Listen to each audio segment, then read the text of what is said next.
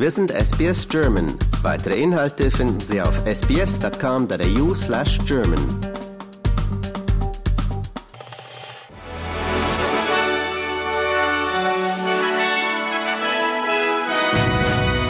Sie hören den SBS German News Flash an diesem Donnerstag, den 13. Juli. Mein Name ist Benjamin Kantak. Beamte der Polizei in Victoria sagen, dass eine Serie von Brandanschlägen in Melbourne in Verbindung mit einer Fehde zwischen rivalisierenden Gangs steht. Die Abteilung für Brandstiftung und Sprengstoffe der Polizei hat ihre Ermittlungen erweitert und zwei Sonderkommissionen bereits eingesetzt.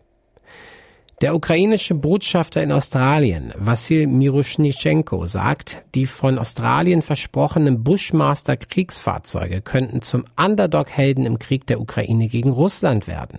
Premierminister Anthony Albanese hatte zugesagt, neben den bereits 90 versprochenen Bushmasters weitere 30 der geschützten Fahrzeuge für die Mobilität an die Ukraine liefern zu wollen. NATO-Generalsekretär Jens Stoltenberg hat die Einrichtung des NATO-Ukraine-Rates angekündigt, der gleichberechtigte Diskussionen und Entscheidungsfindungen ermöglicht und einen bedeutenden Schritt in Richtung einer Mitgliedschaft der Ukraine markiert.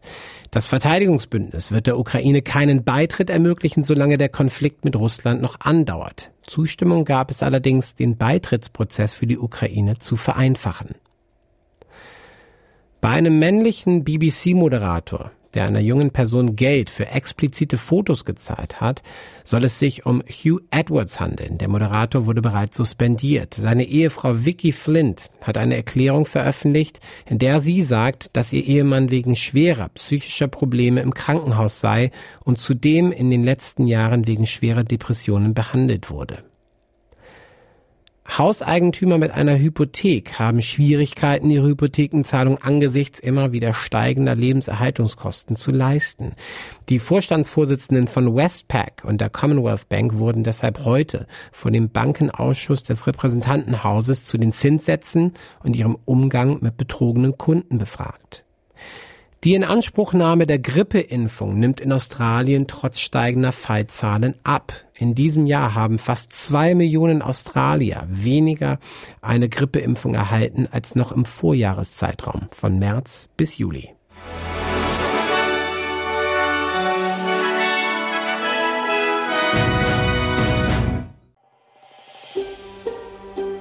Lust auf weitere Interviews und Geschichten?